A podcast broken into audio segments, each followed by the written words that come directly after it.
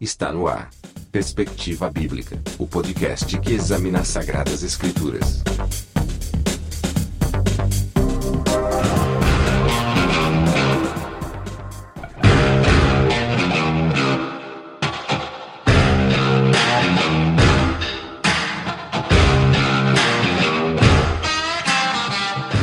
Graça e paz, meus irmãos, nós somos do Perspecast esse é o episódio número 13. Hoje nós vamos continuar falando sobre o Antigo Testamento, ou a parte B do episódio Panorama Geral do Antigo Testamento. Eu quero apresentar para vocês a nossa bancada virtual. Está comigo para falar sobre esse assunto meu amigo Bruno Paulo. E aí, Bruno, tudo certo? Paz, povo santo de Deus. Paz, São Kleber. Paz, São Natanael. Tudo bem? Bruno, e aí? Tudo beleza? Fala, Kleber, como é que tá? Bruno, prazer estar aqui. Eu já quero dizer que eu acredito que foi Moisés. já é spoiler, assim. Vamos para uns rápidos recados e a gente já volta para tratar desse tema. Muito bem, galera, estou passando aqui rapidinho para anunciar para vocês a promoção que está acontecendo na página do Perspectiva Bíblica no Instagram. No dia 26 de maio, anota aí na sua agenda, 26 de maio, nós vamos estar sorteando dois livraços de teologia focado na questão da exposição das escrituras na homilética. Os livros que vão ser sorteados são Pregação ao alcance de todos de Hans Hurik, da editora Vida Nova, e Pregação Bíblica de Random Robinson, da Shed Publicações. E para você concorrer, esse sorteio é muito fácil. Basta curtir a nossa postagem, essa postagem que está anunciando o sorteio, é, seguir a gente nas redes sociais, principalmente no Instagram, e também marcar três amigos na postagem. Ao fazer isso, automaticamente você vai estar concorrendo o sorteio. E também a gente quer agradecer a todos os irmãos que têm orado pela gente, têm ah, ajudado a gente a compartilhar o nosso conteúdo, têm indicado a gente aí. A gente fica muito feliz, muito agradecido mesmo. Contamos aí com a oração de todos e também essa ajuda no compartilhamento para que a gente alce cada vez mais voos maiores. Deus abençoe a todos e fiquem agora com esse episódio que está show de bola. Vamos continuar falando acerca do Antigo Testamento. Só fazendo aqui uma recapitulação, no episódio de número 11, na parte 1, nós falamos é, de maneira geral acerca do Antigo Testamento, tratamos aqui de assuntos importantes e relevantes quando a gente estuda o AT, falamos acerca da importância do AT, é, a questão é, é, da inspiração do Antigo Testamento, né, se o AT é digno de confiança, é, se convém pregar acerca do Antigo Testamento, a gente explorou estas questões. Tratamos também da questão das, das sessões do Antigo Testamento, ou das divisões é, que o mesmo se, se, encontra. Falamos aqui que o Antigo Testamento ele é dividido em pelo menos quatro sessões, né? Nós temos o Pentateuco, que inclui os cinco primeiros livros de Moisés, nós temos os livros que são considerados históricos, que vai desde Josué até o livro de Esther. Nós temos também a divisão chamada divisão dos livros poéticos, que vai de Jó até o livro de Cantares e também os livros proféticos aí que vão é, que vai abarcar aí de Isaías a Daniel e de Oséias até Malaquias, os tão chamados ou tão conhecidos como profetas menores. Pois bem, hoje nós vamos tratar aqui das narrativas do Antigo Testamento. Nós temos aí duas narrativas principais que a gente vai explorar aqui é, nesse episódio. Nós temos aí a narrativa de Gênesis 1 a 11, que é a narrativa da história da humanidade geral, como assim é conhecida pelos teólogos do Antigo Testamento, e de Gênesis 12 até Malaquias, que vai tratar aí, grosso modo, da história de Israel. Então, é, majoritariamente, a gente vai ter como fio condutor da nossa conversa aqui uh, a história de Israel. Bom, bom e para começar a nossa conversa, nós temos aqui prólogo primevo, né, assim como é conhecido essa narrativa de Gênesis 1 a 11 que vai tratar aí de assuntos importantes, assuntos, eu diria, fundamentais até mesmo para a teologia cristã, como por exemplo, nós temos eh, na, nas narrativas iniciais de Gênesis a criação, né, a cosmogonia israelita, hebraica aí, né? O que que é cosmogonia? Cosmogonia é a, a, ideia da criação de mundo, né? Cosmos vem do, do mundo, do universo, e gonia vem de criação. Então, cosmogonia hebraica é a ideia de criação do povo hebreu, né? Da, da criação de mundo que tinha o povo hebreu. Nós temos também a narrativa da queda, que é importante para a questão da teologia cristã, principalmente no aspecto soteriológico, né, da salvação. Nós temos também a narrativa é, do dilúvio e também, por fim, a narrativa da Torre de Babel e, e, da questão da expansão da humanidade, Deus ali espalhando a humanidade pelo mundo. Então, eu já quero começar perguntando para vocês acerca desse, desse relato inicial de Gênesis, se nós podemos entender esses relatos de maneira literal ou se a gente pode é, entender aí que foram é, tradições, histórias, histórias, né? Eu estou sendo proposital aqui, histórias, é, contos, enfim, como que a gente pode entender esse prólogo primevo? Eu já sei que a teologia liberal vai dizer que não aconteceu, que são relatos míticos, né? Eles gostam dessa expressão, mas nós crentes podemos entender é, de maneira ipsis literis, Adão existiu de verdade, existiu o jardim do Éden, é, existiu um dilúvio de proporções globais é, ou de proporções específicas? A Torre de Babel aconteceu mesmo? Como que a gente pode entender isso, senhores? É, bom, Kleber, essa de, fato é a grande questão, digamos assim, né, do Gênesis, esse prólogo primeiro, é, esse relato dos princípios de todas as coisas. Né? Nós temos ali é, em termos básicos e de história é, da humanidade, nós podemos tratar como né, o princípio de criação, é, a queda, nós entendemos a questão do pecado e também o início já é, da redenção. E de fato existe essa discussão, né, pelas, é, pelos, pelos fatos ali narrado, né, pela, pela forma como é narrado, é, ou, ou de, de, outra forma, né, se não uma narrativa, mas como é registrada essa história, essa, é, esse questionamento sobre a literalidade ou não, né, é, mas a gente tem que pontuar algumas questões. Primeiro, é, a gente entender se há necessidade né, dessa literalidade, né? O que, que isso altera, como nós entendemos isso. De fato, é, existem alguns pontos ali que a gente imaginar é, que, que, que, são literais, é, ipsis literis, é relativamente complicado, não diria é impossível, digamos assim, de, se, é, de serem, mas é, é, digamos assim, um pouco complicado. Agora, o que nós temos, isso parece bastante fato e bastante consenso é, no meio teológico, é que de fato a verdade está relatada ali. Né? A verdade do Deus Criador, a verdade é, é do pecado entrando na humanidade, a verdade né, do plano de redenção se iniciando ali, é, e com algumas é, histórias, como você pontuou, que é, talvez fizessem parte da tradição é, do povo e que foi passando até é, chegar-se a Israel. Especificamente, né, só exemplificando a respeito da, da, da, criação. É o primeiro capítulo até 2.4, né, se não me equivoco. É claramente a gente vê ali é, uma estrutura, vamos dizer, poética, assim, né? Os, os comentaristas, os exegetas tratam disso embora a poesia é, ali seja diferente do que nós temos como poesia hoje, mas nós temos ali, digamos assim, um, um método ou o, o, jeito de reescrever e registrar é, em poesia. Então, é, agora o princípio é o mesmo. Nós sabemos que quando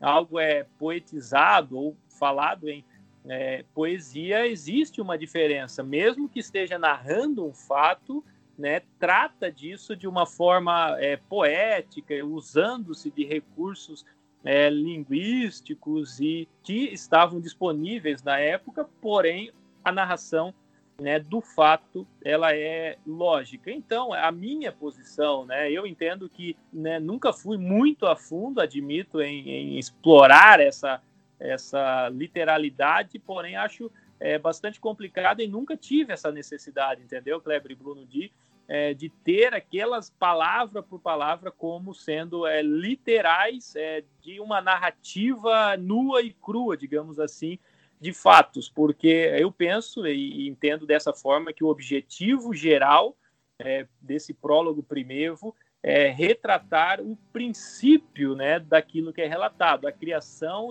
é, tratando da verdade, Deus como Criador, né, a, a, realidade da entrada do pecado né, e a realidade desse plano da criação que já existe desde é, de o princípio. Então, é, eu entendo como difícil a gente ver os capítulos 1 a 11, né? não talvez todos, existem partes bastante tranquilas, mas como um todo, assim, é literal, é um pouco complicado, é, mas a verdade ali é tratada, a verdade ali nos relatada, ela é, não está em nível de questionamento, tanto é né, que nunca foi é, ao longo da história. Né? Pessoal, eu tenho uma posição já que tende mais para literalidade, eu já tive dificuldades, eu talvez talvez nunca me debrucei tão a fundo nisso, mas já fiz questionamentos, já tentei pensar os sete dias da criação como eras, porque os astros só foram criados no quarto dia, então 24 horas, como a gente conhece do dia, só poderia ter existido no quarto dia.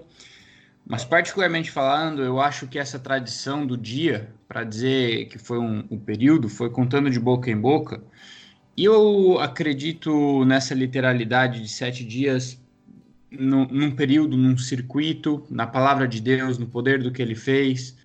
É, acredito na literalidade de Adão como um, um homem físico criado à imagem e semelhança de Deus, que Deus queria se relacionar, que criou que, que, a queda entrou e deformou totalmente o nosso relacionamento com Deus, a nossa visão de Deus, é, ofuscou, distorceu a imagem divina que havia em nós e, e, o pecado acabou com isso. Mas eu pendo a essa literalidade, por exemplo, quando a gente fala de Enoque que não morreu e foi aos céus com Deus, isso é relatado também depois no, no Novo Testamento. E essas coisas eu pensava, pá, será que só não acharam o corpo? Será que caiu?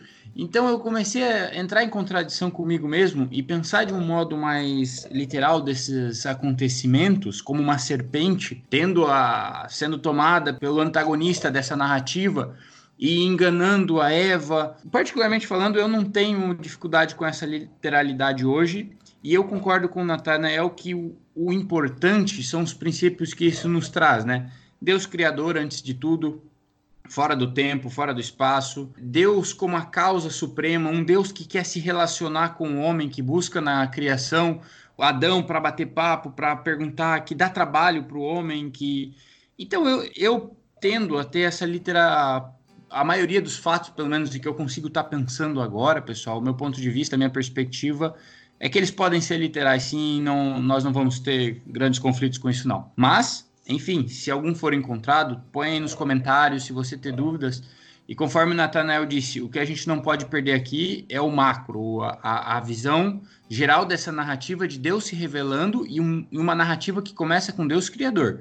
Tudo parte dele. É a causa, o antes, que está acima e a finalidade suprema, né? Eu confesso para vocês que eu tenho um asco da teologia liberal, ser bem franco mesmo, porque eu penso que a teologia liberal ela desconstrói e não coloca nada no lugar, né? Então, é, muitas vezes é a crítica pela crítica, né? Então, nesse aspecto eu estou fechado com vocês, eu entendo o Gênesis de maneira é, literal mesmo, entenda essa literalidade, não tem problema nenhum.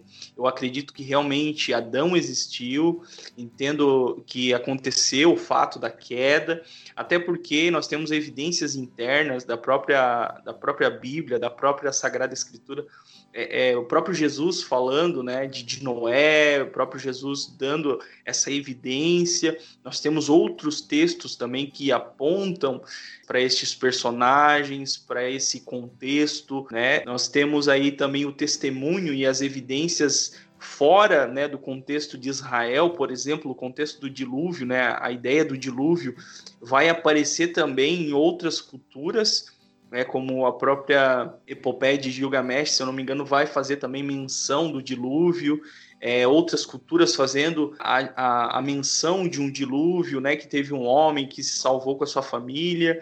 Então, eu não tenho problema nenhum é, de, de, de acreditar e de pensar nessa literalidade de Gênesis. O Senhor dos Exércitos guerreará por nós. Muito bem, então, a partir do capítulo 12 de Gênesis, nós temos o que chamamos aí de história de Israel, né? Pelo menos na sua Gênese. É, nós temos na região ali de Ur dos Caldeus, que fica na Mesopotâmia. Para quem não sabe, a Mesopotâmia fica entre no mapa bíblico. Agora pensa aí no mapa do mundo antigo é, nós temos o rio Eufrates e o rio Tigre, e a Mesopotâmia é aquela região no meio desses dois rios, também conhecido como Crescente Fértil, é, onde tinha comércio, onde tinha é, um desenvolvimento bélico é, muito avançado para aquela, aquela região, e ali dessa região, mais especificamente de Ur dos Caldeus, Deus vai chamar um homem por nome de Abrão, ali naquela região para começar um projeto, para dar início aí um projeto que é a sua revelação específica, a sua revelação para uma nação. Eu quero perguntar aqui para os meus confrades é, a respeito de Abraão, né, ou Abrão, primeiramente como ele é conhecido. Abraão tinha alguma coisa especial, senhores, pela qual Deus o chama? É, tinha alguma coisa diferente em Abraão? Para Deus escolhê-lo para um grande projeto dessa magnitude, dessa envergadura? Eu vejo que Deus escolhe e, e faz um povo para refletir a sua imagem e ele, desde a queda, começa a refletir isso. E ele vai começar a revelar agora o seu caráter, a sua imagem, e a gente consegue notar muito disso na história de Abraão, ou Abrão, como inicialmente era chamado. E Abraão é conhecido como pai da fé na Bíblia. E então, para mim, ele tinha algo muito especial. Não algo para ele se vangloriar, mas algo que o próprio Deus pra, deu para ele, um dom que é a fé. E esse camarada instiga, conversa com Deus, ele tem os erros dele, ele questiona Deus lá. E aí, se tiver, vai salvar. Se tivesse um justo, vai, vai destruir a cidade? Se tiver mil, começa com mil e vai caindo, caindo, caindo. Então, mas se a pergunta for simplesmente: Abraão tinha algo especial? Tinha algo muito especial que transformou um homem comum, um homem de um caráter até complicado, se for parar a pensar, por colocar a sua mulher como oferta, por querer antecipar os planos de Deus ali com a escrava. Se ele tinha algo de especial, claro que tinha. Ele era um, com, um homem comum, um homem que teve seus erros, mas que por causa de Deus foi dotado de fé, recebeu um dom e colocou a sua fé em exercício colocando seu filho como sacrifício por acreditar que Deus poderia trazê-lo da, da morte para a vida, entregando a Deus, mesmo sabendo que a promessa viria através do seu filho. A gente vê Abraão, um homem dotado de fé, quando ele diz assim: Deus diz para ele: ó, sai daqui, vai para lá. E ele diz: tá, então eu vou, vamos pegar as minhas coisas e. E essa ação, que, vamos dizer, essa fé prática, para mim é algo muito especial. Como eu disse, ele não tinha do que se vangloriar, ninguém tem porque tudo vem de Deus, provém. Mas ele pegou essa fé que Deus deu e, e, colocou ela em ação, colocou em prática, entende? Salvou a sua família lá, salvou Ló. É, então eu vejo assim: Abraão tinha algo especial e no decorrer da sua trajetória, se a gente puder passar por ela mais um pouquinho, a gente vai notar que esse algo especial, vamos dizer assim, vinha de um relacionamento com Deus e do eu, eu não sei se pode dizer feedback, mas da resposta que ele dava, a sua, a sua fé em ação para solicitações e comandos que Deus dava para ele. Bem, exatamente, né, Bruno? É, dentro dessa, dessa, desse questionamento sobre se Abraão tinha algo especial, a questão que salta aos olhos mesmo é a questão né, da fé de Abraão. Né? Ele está lá em Hebreus 11, né, citado no Novo Testamento, porque se nós formos olhar o contexto é, patriarcal, especialmente ali de Abraão e, e, imediatamente anterior, a gente não tem muitos é, elementos assim para basear, mas é seguro a gente dizer que nós não tínhamos, digamos, uma religião estabelecida, nós não tínhamos algo oficial estabelecido. E Abraão, nesse contexto, toma essa atitude que toma, né? Ele é chamado por Deus, né? E essa é talvez o que é de mais especial é, em Abraão, que ele foi o escolhido de Deus para desempenhar essa função, mas ele tem essa resposta de fé, né? De sair do lugar onde estava e ir para a terra que Deus haveria de mostrar a ele, né? E a gente vê né, o desenvolvimento desse relacionamento de Abraão com Deus, né? Ele chega é, a ser chamado amigo de Deus, né? E de fato é, a, a questão ou o momento né, onde ele sobe é, para sacrificar Isaac, ele é muito é, emblemático né, na vida de Abraão. Né? Abraão é o cara é, que duvidou da promessa e, e, quis ajudar Deus, né? E, e teve Ismael, mas aí no momento, já contra todas as expectativas e probabilidades, a promessa se cumpre na vida dele, a semente dele com a esposa dele né, nasce, é, e depois de desenvolver, é, Deus pede esse filho. E Abraão já lá na frente, né, a gente vê esse desenvolvimento. Ele mais uma vez tem esse ato de fé é, de entregar né, o seu filho a Deus, ou seja, a promessa estaria sendo entregue a Deus. Né? Então, é, de fato, Abraão tem essa, esse ponto especial. Né? Ele foi escolhido por Deus e é, exerceu né, o seu papel, a sua função, cumpriu, vamos dizer assim, o seu chamado, para um termo é, mais atual, né, o seu ministério, digamos assim, é, apesar de todas as suas falhas que o Bruno pontuou, que é, é inerente ao humano. É algo muito louco, né, cara? Porque Abraão é chamado dentro de um contexto extremamente politeísta, né? Vários deuses ali naquela região da Mesopotâmia eram adorados, até a própria família de Abraão, né? De Abraão aqui nesse momento. Então, Abraão ele dá uma resposta para Deus, né? Mas essa fé, como vocês colocaram, é uma fé que a gente entende assim é, que o próprio Deus, né? Ele fornece e, e Abraão responde ela, né? Então é algo é, interessante e maravilhoso e a gente vê que Abraão dá, consegue dar essa resposta para Deus. Ele sai então é, da região ali da Mesopotâmia é, e vai lá em Canaã. É muito legal porque Deus não dá assim as coordenadas exatas. Eu acho isso muito interessante. Deus não diz, ó, oh, tu vai em tal lugar, especificamente aqui. Não, Deus disse sai. E ele sai. É, ele deixa tudo, né? E vai em direção àquilo que Deus tinha lhe, lhe dado ali naquele momento. E quando ele chega em Canaã, né? Canaã, naquela época, é habitada por vários povos, né? Então, muitas pessoas pensam que o povo cananeu se trata de um povo só, mas na verdade são várias é, pequenas civilizações, né? Vários povos distintos que habitavam em Canaã. Ah, você percebe isso na conversa de Deus com Abraão, quando Deus diz, é, Deus lista ali os povos que habitavam em Canaã. É, então, é, naquele local ali, Deus faz a promessa para Abraão, Deus é, faz uma aliança com Abraão, e ali Deus cumpre também a promessa que é lhe dar um filho. Então, de Isaac, é, Isaac vai gerar aí os seus dois filhos, Esaú e Jacó, e Jacó vai ser o escolhido, né? Vai, vai ter todo aquele lance da primogenitura e tal. Jacó vai ter, vai, vai gerar aí 11 filhos e uma moça, né? E vai ter os dois filhos de José que vão, vão constituir as tribos de Israel. Você conhece a história. Tem aquela narrativa de José, José sendo levado para o Egito e Deus, na, numa incrível providência, né, vai, vai levar os seus filhos, né, os descendentes de Jacó, para o Egito, e ali Deus vai sustentá-los, né, onde José se torna o governador de todo o Egito, né, a segunda força, digamos assim, ali de, de todo de todo o Império Egípcio, que na época já era um grande império, uma grande é, civilização. É, Israel, vamos dizer assim, vai viver numa terra chamada Gozen, que é uma região ali que foi é, permitida que os israelitas, os descendentes de Israel ali é, estivessem. Então, o tempo vai passar, vai chegar ali um faraó que não vai conhecer o que José fez pelo Egito e vai colocar sobre eles o jugo da escravidão. E aí, meus amigos, começa o livro de Êxodo.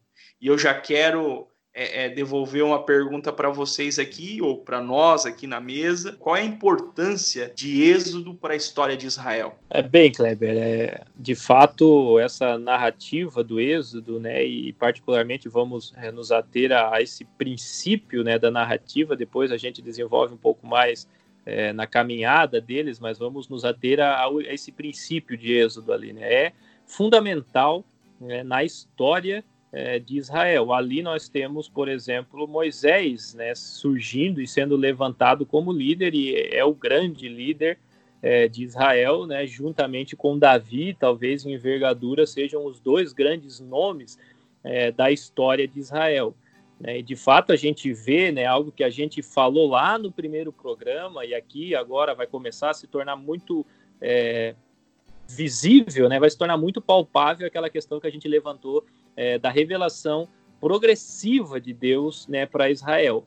Então, nesse primeiro momento, nós já vemos esse cuidado de Deus em se revelar, né? Israel como é, o Deus que liberta, né? O libertador é, da nação de Israel. Né? Nós temos Israel ao final de Gênesis, né? Que você já pontuou aí quando José traz a família de seu pai para o Egito, chegando é, ao Egito como um clã, como a família de Jacó, né, e todos os seus descendentes estão ali numerados, e depois desse período que se passa, é, nós já vemos a nação de Israel sendo abençoada por Deus, sendo é, prosperada por Deus, mesmo em meio ao ambiente de opressão é, do faraó. Então, nesse nós vemos a revelação progressiva, né? Deus chama Moisés contra todas as expectativas, né? Traz os relatos, né? Digamos, das pragas, é, esse Deus se dando a conhecer ao seu povo, né? E também a todos os que estavam vendo, assim. Então, é, essa narrativa, vamos dizer assim, é o start é, é da história da salvação como é, nação, né? Como a nação é, de Israel. Então é esse Deus que liberta, é esse Deus que tira, né, contra todas as expectativas, contra todas as possibilidades, né, é o grande marco. Né? Nós temos a Páscoa, nós temos os eventos que acontecem nesse é, princípio, né, do livro do Êxodo. Então é, é, é fundamental, né, digamos assim, é, é, a base da história, talvez, né, de Israel, é aquilo que, que está mais é, incrustado, talvez, na história de Israel, né, e por consequência é, a história da igreja, né, que herda essa tradição judaica. Eu vejo também que o próprio Deus se revelando de uma maneira singular para o seu povo, né? Nós vemos ali que quando o povo de Israel está no Egito, o povo tem aquela mentalidade é, escrava, né? São vários anos ali na escravidão, são várias gerações na escravidão, então é, é, vivendo naquele contexto é, é, do Egito, então a própria consciência com relação ao eterno, de certa forma, está cauterizada, né? Então, os israelitas estão, de, de alguma forma, acostumados com aquele sistema de adoração idólatra do Egito e tudo aquilo. Então, Deus vem se manifestando, Deus vem se revelando né, através de Moisés, das pragas. As pragas do Egito, por exemplo, são afrontas aos deuses que eram cultuados no Egito. Então, é Deus ali mostrando a sua identidade que talvez muitos daquela geração perderam, que talvez muitos nem conhecem, é o Deus lá de Abraão se revelando, né, mostrando ali as suas credenciais, mostrando a sua identidade, mostrando todo o seu poderio, né, é, destruindo aí essa essa cosmovisão idólatra do povo, né, mostrando que ele é Deus, né? Então é algo tremendo, assim, o próprio próprio coração de Faraó vai ser endurecido. Eu entendo que o próprio coração de Faraó vai ser endurecido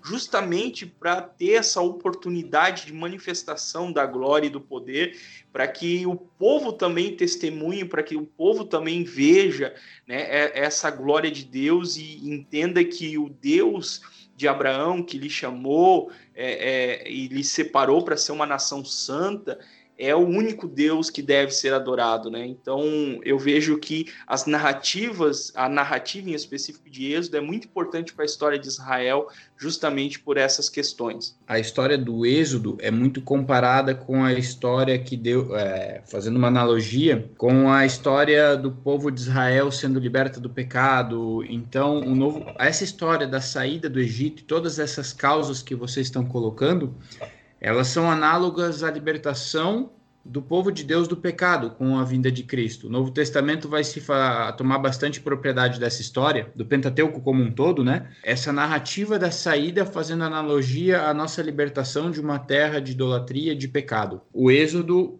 o Pentateuco como inteiro, tanto para o judeu como para todos, é um, é um, são cinco livros de fundamentação para o decorrer dos próximos períodos que a gente vai estar tá vendo. O Senhor dos Exércitos guerreará por nós!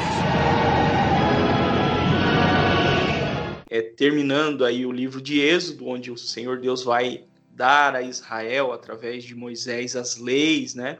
toda a lei cerimonial, toda a liturgia do tabernáculo. A gente vai encontrar tudo isso lá no livro de Êxodo. E aí, posteriormente, vem as narrativas de números, né? Que é o povo andando no deserto, caminhando no deserto. Né? Então nós vamos encontrar ali é, um povo ainda com aquela mentalidade escrava, um povo ainda precisava se libertar. Né? Parece que comumente dizem, né?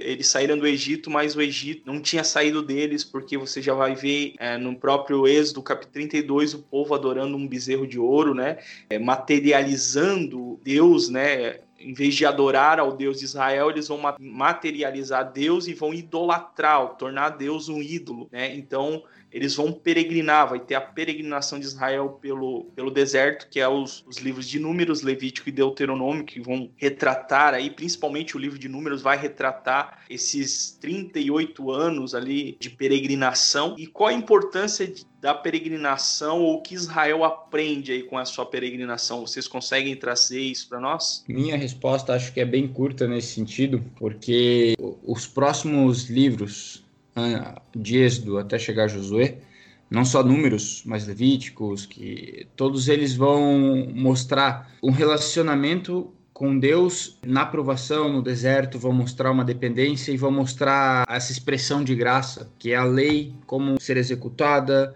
a, como que o, os levitas deveriam se portar, as suas regras de diferenciação, é, os sacerdotes, esses próximos livros, óbvio que existem passagens que a gente pode citar aqui, como, por exemplo, levantar a serpente, quando eles eram picados, eles tinham que olhar para a serpente. Então, existem passagens aqui inúmeras, não inúmeras, mas muitas que a gente pode tirar lições valiosas, mas olhando de cima, num macro, eu vejo que essa caminhada pelo deserto é o modo como eles vão se relacionar e criar dependência de Deus e que Deus começa a extrair essa, como se diz, como você mencionou, Kleber, essa, eu, eu, sempre brinco assim, a gente já saiu da quinta série, mas a quinta série nunca sai da gente, né? A mesma coisa deles, eles saíram do Egito, mas o Egito nunca saiu deles. Então, é nessa caminhada no deserto que começa uma transformação. De, é, é uma mudança de mentalidade, de gerações que vão ficando para trás e um novo pensamento, conhecendo e se relacionando com Deus, no decorrer do deserto? É, bem, de fato, parece haver é, uma ideia de, de aprendizado ou de estreitamento de relação, né, Kleber e Bruno, né, nessa caminhada de Israel com, com Deus pelo deserto. É, como tu pontuaste aí, né, Kleber, esse contexto onde Israel se encontra é, dentro do Egito, em meio é, a uma cultura é, pagã, idólatra e, e, politeísta, e eles estavam inseridos nesse meio, é, por certo, é, ainda mantendo alguma coisa, mantendo alguma é, rotina, né? Tanto que Deus se lembra disso e chama Moisés, porém, é, parece que esse caminhar de Deus tem esse, esse, esse intuito de quando é, Israel chegar à terra prometida, ele chegue preparado, né? chega essa terra que mana leite e mel, ele chega conhecendo o Deus que tira ele do Egito e que vai conduzi-lo a essa terra, né? E nós, né, nos livros ali que nós que, que, sucedem o Êxodo, né, Levítico, Números e lá no Deuteronômio nós vemos o cuidado de Deus com detalhes, né? Tanto é que em termos é, de livro, digamos assim, Israel vai chegar no deserto do Sinai no capítulo 19 de Êxodo, né, vai passar todo até o, o, final, a segunda metade do livro de Êxodo, todo o livro é, de Levítico, onde Deus detalha leis cerimoniais, leis de relação, leis, é, enfim, para todos os fins, e vai levantar acampamento já depois de ter estabelecido o tabernáculo, e daí guiado né, pela nuvem sobre o tabernáculo, só lá no capítulo 10 de Números. Né? Então nós vemos é, que esse, esse caminhar de, de, Israel no deserto, essa peregrinação de Israel no deserto, ela tem é, principalmente essa função, digamos assim, de, de, de, promover a intimidade de Israel com o seu Deus, né, que nunca deixou de ser o seu Deus, mas que no ambiente que eles se encontravam, é, por certo, é, teve é, foi bem é, embaçada essa relação, né, tendo em vista que é, era uma outra forma anterior, né? Israel não tinha o que passa a ter aqui no deserto, né? Israel não tinha os dez mandamentos, Israel não tinha todas essas leis detalhadas, Israel não tinha nada disso antes, né? Era uma outra forma né, de relação é, com o Deus dos seus pais, né? o Deus de Abraão, Isaac Jacó, né? nesses termos é, tão conhecidos. Né? Então, é, tem essa função, digamos, de estreitamento, né? E como nós pentecostais gostamos de dizer, né? O deserto é a sala de aula preferida de Deus, né? né? Quem nunca ouviu é, essa expressão, né? E, é, a faculdade do céu Genial. é o deserto, né? Kleber, tem um esboço aqui bem rápido, feito de etapas de Gênesis até números, só para a gente que a gente já chegou até agora, que diz assim, ó. Gênesis de 1 a 11 é a beira do mundo prometido. Gênesis 12 a 50, uma breve estrada dos patriarcas em Canaã. Êxodo de 1 a 18 é a jornada do Egito ao Sinai. Êxodo 19 até Levítico 27 é a aliança feita no Sinai. Depois, de número 1 até o 14, é a jornada do Sinai a Cádiz Barneia. De números 15 a 33, nós vemos Israel vagando pelo deserto. E de números 34 até Deuteronômio 34, a beira da terra prometida. Então, esse é só um breve esboço do Pentateuco aqui que eu tenho na minha Bíblia, que dá uma visão também panorâmica para a gente fechar essa passagem aí. Muito bom. A gente sabe que essa peregrinação de Israel aí era para ter durado menos, né? Mas o Senhor levou eles pelo um caminho para como próprio texto lá é, do Pentateuco diz que é, Deus queria provar o coração deles, né? Então, é, essa peregrinação durou cerca de 40 anos no deserto. E aí nós temos as narrativas do livro de Josué, né? Alguns teólogos ainda chamam até de Hexateuco, né? Uh, incluindo o livro de Josué no Pentateuco, por causa da, dessa continuidade das narrativas. E Josué vai é, trazer ali justamente esse confronto de Israel com as nações ali ali que estavam na região de Canaã até chegar à conquista de Jericó. É, agora é, Israel conquista terra prometida, vamos dizer assim, e algo muito, muito louco, né, cara? Você vê Israel uma nação, né, uma civilização de povo que era é, são filhos de escravos dessa geração que vai tomar a terra prometida, um povo sem muitos recursos, é um povo totalmente não é voltado para a guerra como são os outros povos de Canaã, como a gente conhece na história, e Deus é, efetuando várias vitórias, né, efetuando várias conquistas mesmo, Deus pelejando por Israel. Então você vê como que é Deus conduzindo o povo, né? Deus é, sendo fiel às suas promessas, Deus pelejando pelo povo né, para que o povo chegasse até onde ele queria que o povo estivesse para cumprir a sua promessa. Né? Então o povo é, em Josué conquista ali a terra prometida e entra é, depois ali do final de Josué entramos no período chamado de época dos juízes, né? a época da teocracia, onde o próprio Deus, a lei do Senhor e o próprio Deus vão julgar que, as questões do povo, onde Deus vai levantar juízes, né, homens e até uma mulher, Débora, né, que vai ser uma juíza, para julgar essas questões é, civis, religiosas, toda a nação. E agora nós temos aí as vantagens e os desafios da terra de Canaã, depois dessa sedentarização. E eu gostaria de ouvir vocês falando um pouquinho sobre isso também, sobre essas questões, desafios aí da sedentarização de Israel na terra prometida. Bem, bem, Kleber, nesse momento né, de, de sedentarização, quando Israel começa a se estabelecer, né, vale lembrar que, digamos, isso não, se,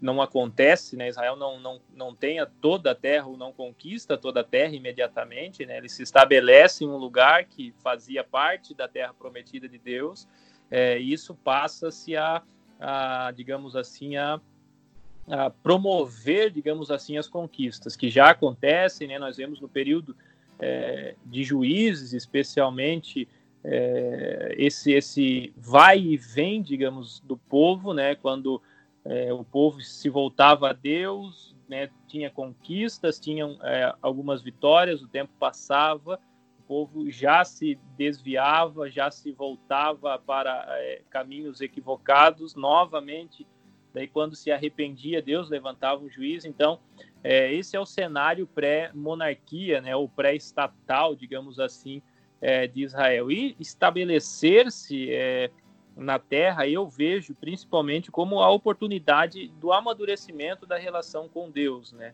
Como nós já falamos, durante a peregrinação, nós vemos Deus é, sendo o sustentador pleno de Israel de maneira, vamos dizer assim, miraculosa né, com maná, com fazer é, água jorrar da rocha para o povo é, beber, né, as codornizes, quando é, Israel chega. Então, aqui, e a gente vê né, no relato bíblico, imediatamente quando o povo entra na terra, né, o maná cessa. Então é, é o momento do amadurecimento da relação. Né? Agora Israel pode cultivar a terra, Israel pode semear a terra, mas também isso né, é providência de Deus. Quem pôs Israel na terra prometida, quem faz tudo, ainda é Deus, embora as coisas é, se deem, digamos, é, de maneira natural, né? É, embora é, nós entendemos a sustentação de Deus ainda. Então, é, eu entendo, né, principalmente Deus tendo essa ideia com Israel, assim, né, essa oportunidade, essa vantagem né, do amadurecimento, né. E, e, o desafio, evidentemente, é aquele que, que nós vemos que parece que Israel não responde bem, né, a esse, esse momento, né. Tanto é que a, o livro dos juízes é marcado por uma, por uma inconstância que também vai se se, re, se revelar mais à frente, ou se, se mostrar também mais à frente, também no período da monarquia, né? Mas o desafio era esse, né? As nações agora vêm é, Israel como uma nação estabelecida em um lugar, então vem esses, é, esses confrontos, esses desafios, né? Que se põem a uma nação é, da época, né? Que esse momento de guerra e de conflitos eram né, bastante é, comuns, né, tendo Israel a vantagem de ser a nação do Deus verdadeiro e que é, se eles, digamos, é, tivessem a, a, constância mínima, né, Deus é, estaria com eles em todos os momentos e a caminhada seria mais linear, né, mais constante, seria mais é, visível a evolução que não é o que nós vemos. Ainda falando sobre esses dois livros, eu vejo que Josué e Juízes é o livro todo é fundamentado em obedecer, ganhou, não obedeceu, se perdeu, se relacionou, vai tomar decisão com Deus, vai tomar a decisão certa. Não se relacionou, vai quebrar a cara. E eu estou incluindo o livro de Ruth nisso, tanto jo Josué como Juízes, mas no livro de Josué nós vemos essa entrada na Terra Prometida, como vocês falando, falaram, começando por Jericó e Ai, e a ênfase principal é que essa era uma guerra santa. Dá para ver a iniciativa e a participação divina em todas as guerras, em todas as iniciativas, inclusive a gente vê a questão da importância da liderança também. É, Moisés preparou Josué, discipulou alguém e deu continuidade. Josué não teve essa prática e começaram os líderes. Ora sobe um, ora vem um ruim. Ora vem um bom, ora vem um ruim. Essa oscilação, como Natanael falou, é muito constante na narrativa de juízes. Então, a gente pode observar essa ênfase numa guerra santa, inicialmente, para expulsar um povo idólatra, começando com Jericó e Ai, é, onde Deus diz lá em Josué 1,5: Estarei com você farei, eu que faço, eu que pelejo. A gente vê Josué encontrando o comandante, o comandante do exército do Senhor ali no, no capítulo 5, se eu não estou enganado. Lá em Juízes, a gente vê toda essa oscilação da liderança, o que estava com Deus, o que não estava, e como o povo oscilava, e Deus levantava homens e os capacitava para trazer essa, posso dizer, paz ao povo. Isso faz muito sentido, Bruno. E o último versículo do livro de Juízes vai sintetizar esse espírito, esse ânimo do povo, essa tendência dos dias na época dos juízes, né? O último versículo vai dizer que naqueles dias cada um andava segundo o seu próprio entendimento, cada um andava segundo a sua própria lei, o seu como achava bem para si mesmo. Então a gente vê que o povo estava sem, sem rumo, sem direção, no sentido de que cada um fazia o que bem entendia, cada um fazia o que bem queria. Né? E nós vamos ver aí como vocês retrataram essa oscilação espiritual, né? Nós vamos ver esse ciclo de pecado, queda, né, opressão, né, Deus levantando um povo ali em volta, de entorno, né, para subjugar Israel, e aí eles lembravam do Senhor, então eles clamavam e Deus levantava um juiz para libertar o povo. Então a gente vê isso constantemente. O Senhor dos exércitos guerreará por nós. E aí nós chegamos é, no período pré-monárquico, né, ou no tempo ali é, da monarquia, abrangendo aí o primeiro livro de Samuel, onde o povo vai cansar, vamos dizer assim, desse sistema teocrático. Ele, na verdade, vai olhar para as demais nações, vai olhar ali para as é, nações de entorno e vai pedir, vai clamar por um rei, vai invejar as nações nesse sentido, porque as nações tinham reis e vão clamar aí, pedir a Samuel um rei, até aquele episódio onde Samuel vai ficar triste, vai ficar meio abatido, e aí Deus vai dizer para Samuel: olha, não fica assim porque eles não rejeitaram você, eles rejeitaram a mim. Né? Então o povo vai querer um rei. E eu queria perguntar para vocês o seguinte: por que, que essa ideia de rei é tão nociva nesse contexto aí de Israel? Eu acredito que depois desse período trágico que passou em Juízes, aí primeiro, em primeiro lugar a gente vê um, uma, uma, um capítulo importante que é que é para a entrada do bisneto de Ruth, né, Davi, que vai ter grande importância. Mas essa jornada até Davi que, que nesse episódio que tu narrou, Kleber, o problema não foi o rei em si, e sim quem era o líder. Então eu vou fazer uma analogia aqui com o homem, que é para ser a, o cabeça da casa, mas ele depende de uma cabeça maior, vamos dizer. Cristo é o cabeça da igreja, Cristo que é o líder dele, o chefe dele. Nós nos, nos colocamos como posição de noiva. Assim também eu vejo que naquela época o problema não foi o rei em si, mas foi a questão de dependência, não querer mais depender de Deus e sim de um homem. Então, quando eles rejeitaram a Deus, era dizendo: Nós não queremos que você nos lidere, e sim alguém que tenha pensamento próprio. E esse foi o grande erro. Não na questão do rei em si, por quê? Porque a liderança Israel sempre teve e sempre vai ter. Assim como eu acabei de falar, Moisés, depois Josué, alguns juízes que se levantam, o pastoreio em si, como a gente vê hoje nos nossos dias. Então, a liderança é importante. O pensamento e o erro que eu tenho dessa visão é de quem que a liderança era liderada, de quem que ele dependia, né? Nesse sentido que eu vejo a, a colocação que tu fez. Bem, né, ainda nessa questão da, da monarquia, ou do início da monarquia, né, talvez o, o, grande problema tenha sido o timing, né, ou o fato de que Israel olha para as nações vizinhas, quando nós sabemos né, bem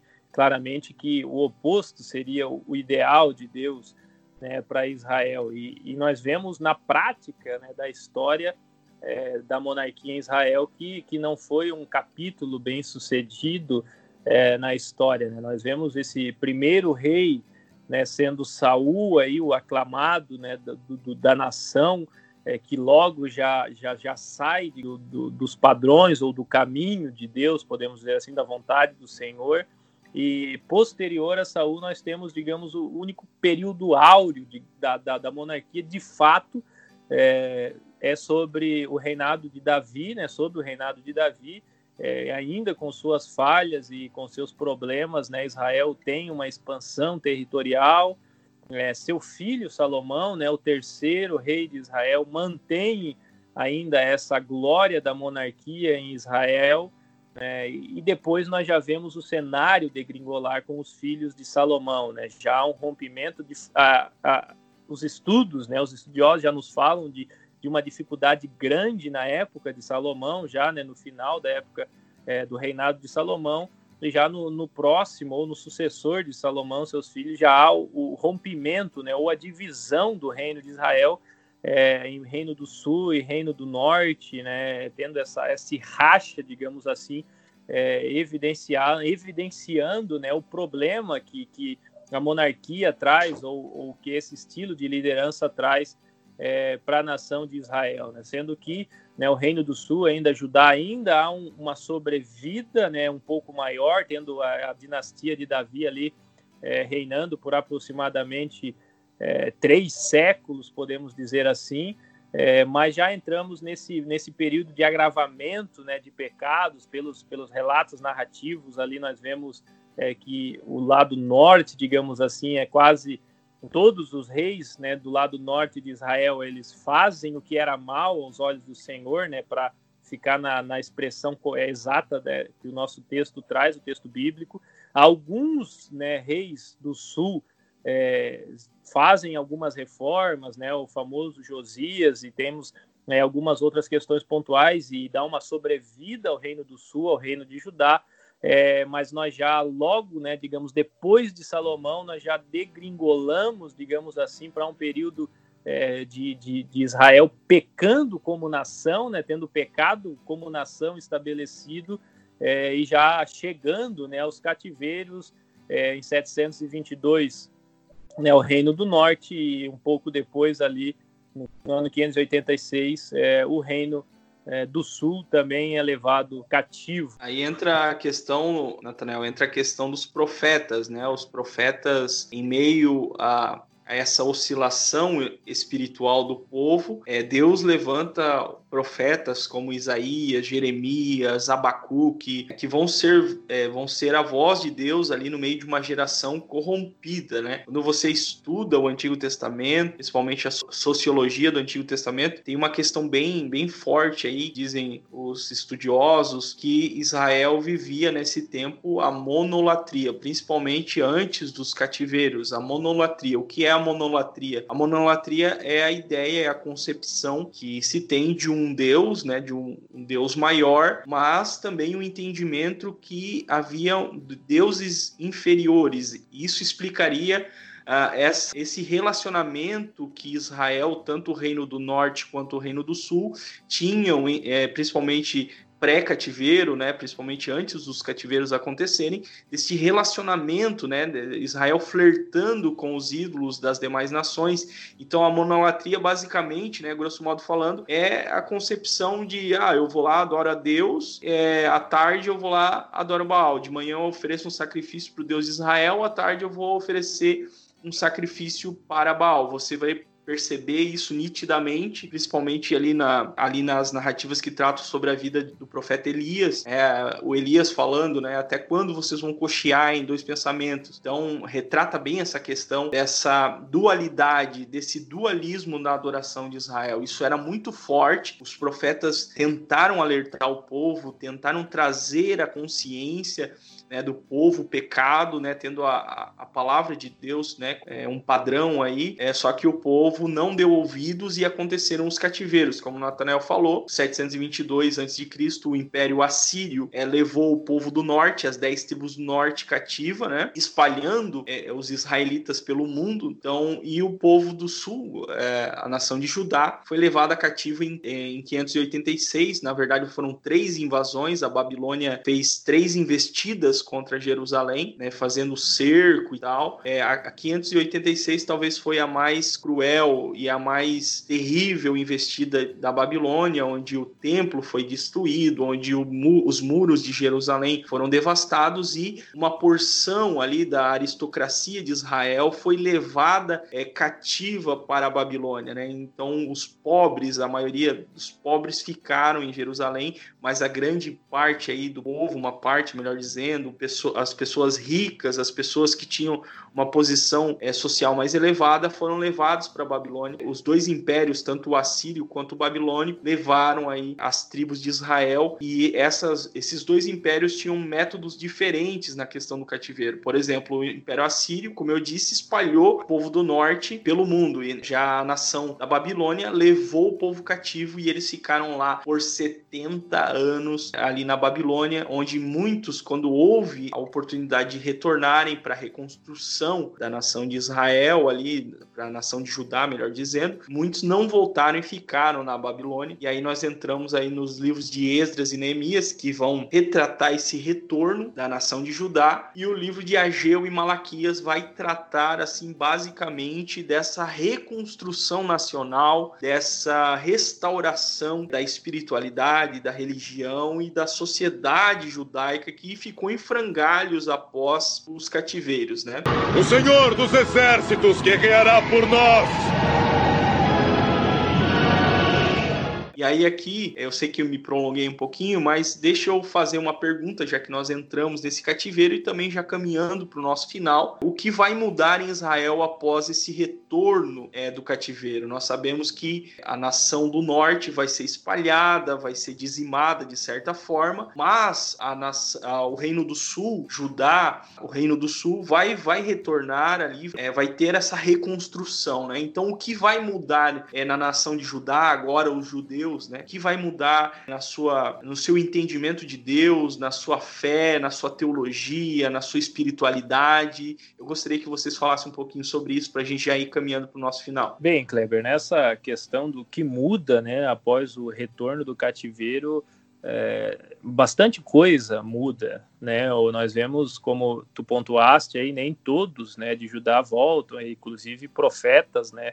É, falam para que o povo se estabelecesse, o povo se, se né, fizesse prosperar ali na terra onde eles estavam, porque iria demorar um tempo, né? E quando eles retornam, retornam, né, em ondas, né? Nós vemos Esdras, nós vemos Neemias, não vem, né, um grande é, conglomerado, digamos assim. Então é, é, um povo que volta, vamos dizer, com a moral baixa, assim, buscando essa reconstrução, né, do, do da cidade, das, é, das questões e é, tem esse despertamento, né? Vamos colocar alguns deles, mas é, eles têm esse, esse, essa volta ao, ao amor, à paixão, ao zelo, né? Pela lei, quando ela é encontrada, né? Nos destroços do templo e lida, né? Diante do povo, o povo é, faz uma, uma espécie de renovação, de aliança ali.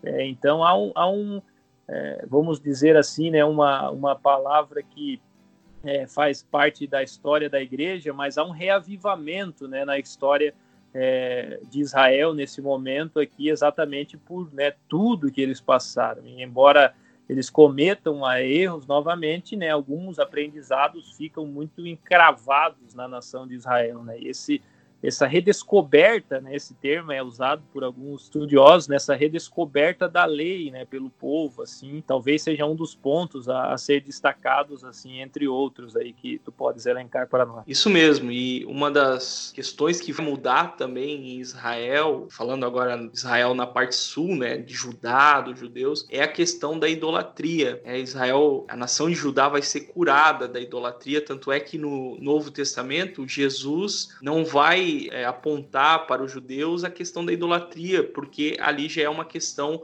onde o povo já está sarado, né? Vai, vai haver, na verdade, agora o, o oposto, eles vão se tornar zelosos pela lei, né? zelosos pela Torá, pelas instruções do Senhor, justamente tendo é sempre como base as experiências negativas que o, que o cativeiro é, trouxe para o povo. Então, é, eles vão ser de certa forma curados aí dessa de toda essa idolatria que antes do cativeiro era muito forte, muito evidente. Muito bem, pessoal, chegamos então ao encerramento desse episódio. É, falamos aí em duas partes sobre o Antigo Testamento. É, hoje nós fizemos aí o encerramento apresentando as narrativas do Antigo Testamento e nós vamos voltar ainda para esses pontos específicos que a gente falou. Nós vamos fazer uma série sobre os profetas. Logo, logo a gente lança aí falando a respeito da teologia bíblica, da contextualização histórica e vai ser show de bola.